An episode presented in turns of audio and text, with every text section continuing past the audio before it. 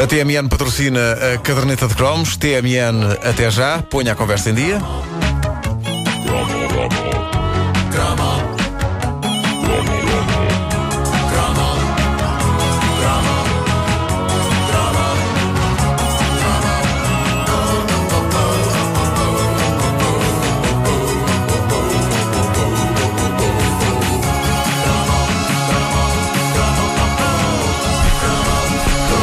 Esta caderneta ou esta primeira edição é feita também com sabor de cenoura e chocolate, a torta que nos foi enviada por um nosso ouvinte, que é o Miguel Jorge. Obrigado, Miguel. É verdade. Vamos a isso. Só, só o aspecto engorda. Epá, vamos a isso. Fome. Bom, eu, eu dava um órgão qualquer do meu corpo pela explicação do nome Cirumba. Cirumba era uma brincadeira épica do recreio, era uma espécie de fusão entre xadrez, futebol humano e brincar aos polícias e ladrões. Tudo coisas que não têm rigorosamente nada a ver umas com as outras, mas que vá-se lá saber como e porquê alguém resolveu juntar num cocktail explosivo a que se convencionou chamar Cirumba. Parece o nome de um grupo brasileiro que toca em bares. E agora, É, senhoras e senhores, sim. Cirumba. E eles, é meu amigo, Charlie. Mas não, Cirumba era eh, não só o nome do jogo, mas uma palavra importante no seu desenvolvimento. Havia uma altura em que se gritava Cirumba para ganhar, mas para as pessoas que se esqueceram das regras incríveis deste jogo, nada como reavivar a memória. Para começar, convinha ter giz, a Cirumba. Tinha uma espécie de tabuleiro de jogo que se desenhava no chão da rua, convinha ser uma rua sossegada, que não convinha que nenhum dos jogadores acabasse colhido por uma viatura, e por isso nada como o bom velho giz para desenhar essas linhas. Muitas vezes o que acontecia era desenvolver-se a técnica de, à saída eh, da sala de aula, como que eu não quero a coisa, deitar as mãos a uns pedacinhos de giz. Não era um crime por aí além. Eu, pelo menos, sempre tive ideia que as escolas tinham reservatórios inesgotáveis de giz em salas subterrâneas destinadas a esse efeito, embora eu preferisse pensar que um dia o giz ia acabar e não mais nenhum aluno teria de ir ao quadro submeter-se a uma humilhação. Isso não é e porque não havia para giz. ti. não havia isso era um, não é Ninguém um queria para o ti. quadro. Era. O quadro era uma coisa. A, a minha humilhação era nas aulas de matemática. Epá, a minha também. Matemática. Eu pescava muito pouco daquilo. Num ano tive uma professora que descobriu uma mina de entretenimento em chamar-me ao quadro várias vezes e em expor em sessões prolongadas a minha ignorância matemática perante toda uma sala cheia, eh, deixando-me por várias vezes à beira do desmaio. É, É, por isso que depois eu vou para salas cheias de gente, tipo a gala da rádio na sexta-feira, e eu imagino que está ali a minha professora de matemática ao meu lado, a humilhar-me. Mesmo nos coliseus, quando a gente fez a caderneta de cromos, eu vi a minha professora de matemática lá ao lado. Mas viste de forma imaginária. De ela forma imaginária, de forma imaginária. É- Ela, A ela. esperança de gritar a meio do espetáculo: quadro, quadro, quadro. Bom, ah, essa minha professora. ah, Mas também gritou maricoso da altura. pouco faltou. Pouco faltou na minha relação com essa professora para ela me gritar isso. Ah, ela cocheava um pouco. E eu lembro-me de me ocorrer um pensamento terrível, mas reconfortante, sempre que eu cambaleava de volta ao meu lugar, completamente eh, esmagado, depois de uma sessão de wrestling com equações. Ah, e isto é terrível que eu vou contar, mas tem de ver que eu era um rapazito imberbe e imaturo. Ah, eu voltava para o lugar destruído, cabisbaixo, porque ela não só me pedia para fazer coisas que sabia que eu fazia mal, como explorava a comédia de toda aquela situação e fazia a turma rir às minhas custas. E quando eu me sentava no meu lugar, eu olhava para ela e pensava: tudo bem, mas pelo menos ando bem com as duas pernas. Ei, epá, que coisa cruel. Isto é o, tipo, é o tipo de pensamento horrível que as pessoas vão confessar à igreja, não é? É, é pensar estas coisas de alguém. É, é nestas alturas que me chateia que nós não sejamos a Renascença. Porque era só sair do estúdio e ir para um confessionário ali fora. Porque eles devem ter isso lá, não é? Devem ter. sim, ao fundo do corredor. Tem uma máquina de cafés, outra de comidas e um confessionário. Sim. A pessoa depois escolhe o que quer. Bom, ah, voltando à Cirumba. Mais do que um jogo, era um verdadeiro filme de ação. Eu encontrei na internet uma explicação bastante detalhada sobre o jogo e há muito tempo que ouvintes nossos eh, me imploram que faça o cromo da Cirumba e, portanto, juntando todas as regras que encontrei, eh, chego à seguinte conclusão. Aquilo funcionava assim. Eu já não me lembrava, confesso. Pois é, que, então, Lembrava-me da loucura. O Vasco estava a dizer isso há bocado e eu concordo com ele. Eh, Eu lembro muito bem do nome, mas do jogo em si. O jogo em si não, não, não me lembro, mas já tive que ir aqui à internet ver as regras. mas o Nuno sim, vai, sim, vai, sim, vai sim. Ora bem, desenhava-se um retângulo no chão. O retângulo tinha seis quadrados lá dentro. Os quadrados não eram colados uns aos outros. Havia uns corredores a dividir os quadrados. No, nos extremos desse retângulo grande desenhavam-se uma barra de partida e uma barra de chegada. Havia quem escrevesse cirumba na barra de chegada para saber que era ali que tinha que chegar. Decide-se então quem são os ladrões e os polícias, porque isto era com ladrões e polícias. E começa o jogo. Ditavam então as regras que os ladrões só podiam usar os quadrados para andar, só podiam saltar de quadrado em quadrado, nunca pisando os corredores entre eles. E os polícias só podiam mover-se nos corredores, nunca pisando os quadrados.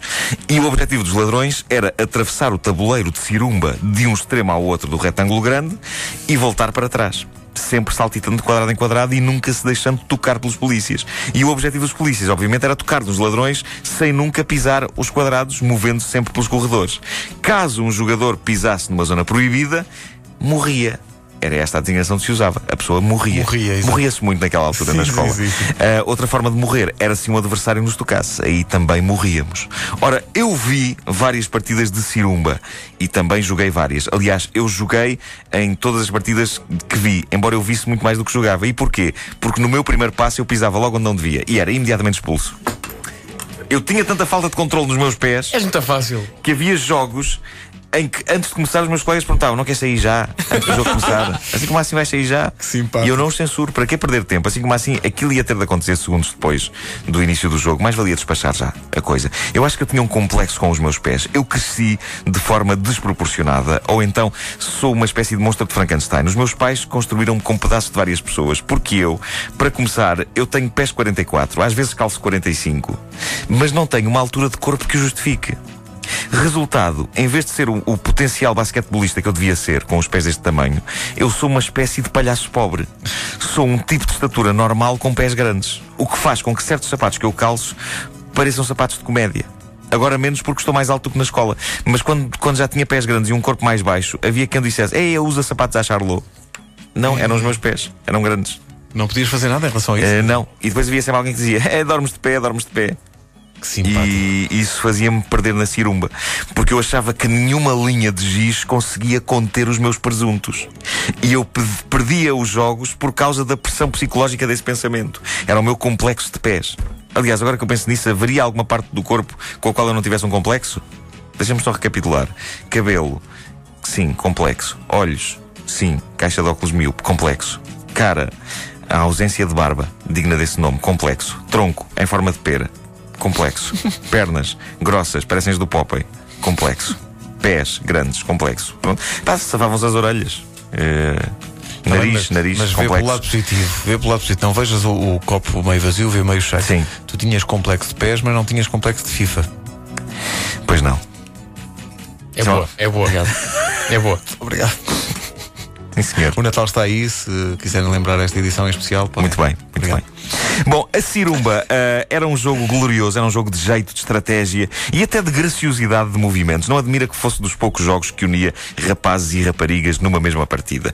E, tal como o futebol humano, permitia desenvolver a arte do toque no sexo oposto. Ah, mas, muito- mas não é? um, toque muito fugidio. é claro, tinha que ser uma coisa muito fugidia, não é? Agora percebo porque é que tu querias jogar aquilo. Sim, mas depois- Desde o início do cromo estou a pensar, mas porquê? Porquê é que ele, queria, porquê é que ele se metia naquilo? Uma coisa Porquê é que ele se metia que naquilo? envolve exercício físico. Claro, claro. Correr e saltar e não sei o quê. Ora bem, eh, memórias de ouvintes nossos, muito rapidamente, no que toca a Cirumba, extraídas da página Facebook da caderneta. A Úrsula diz que é impressionante como se perdia a noção do tempo com este jogo.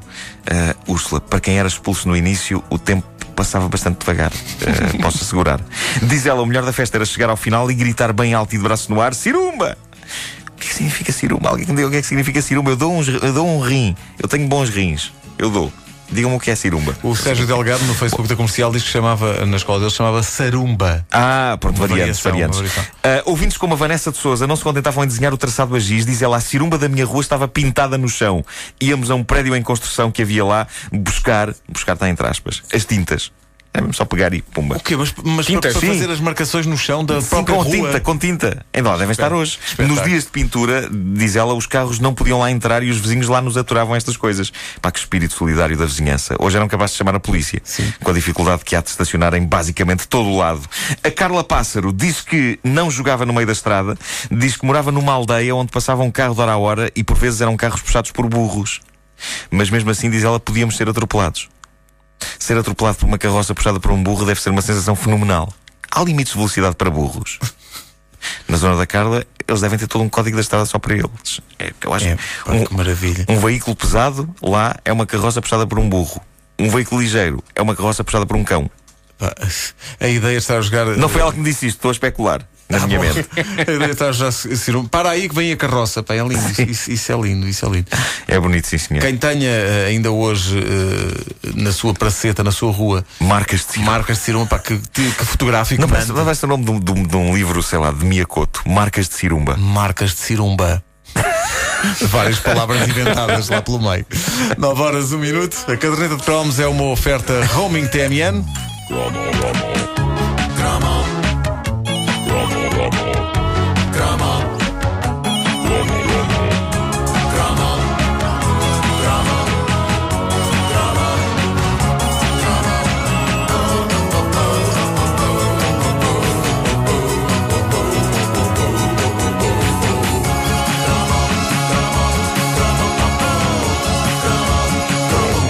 Colegas nossos eh, do grupo Renascença acabam de enviar SMS desmentindo essa ideia dos confessionários.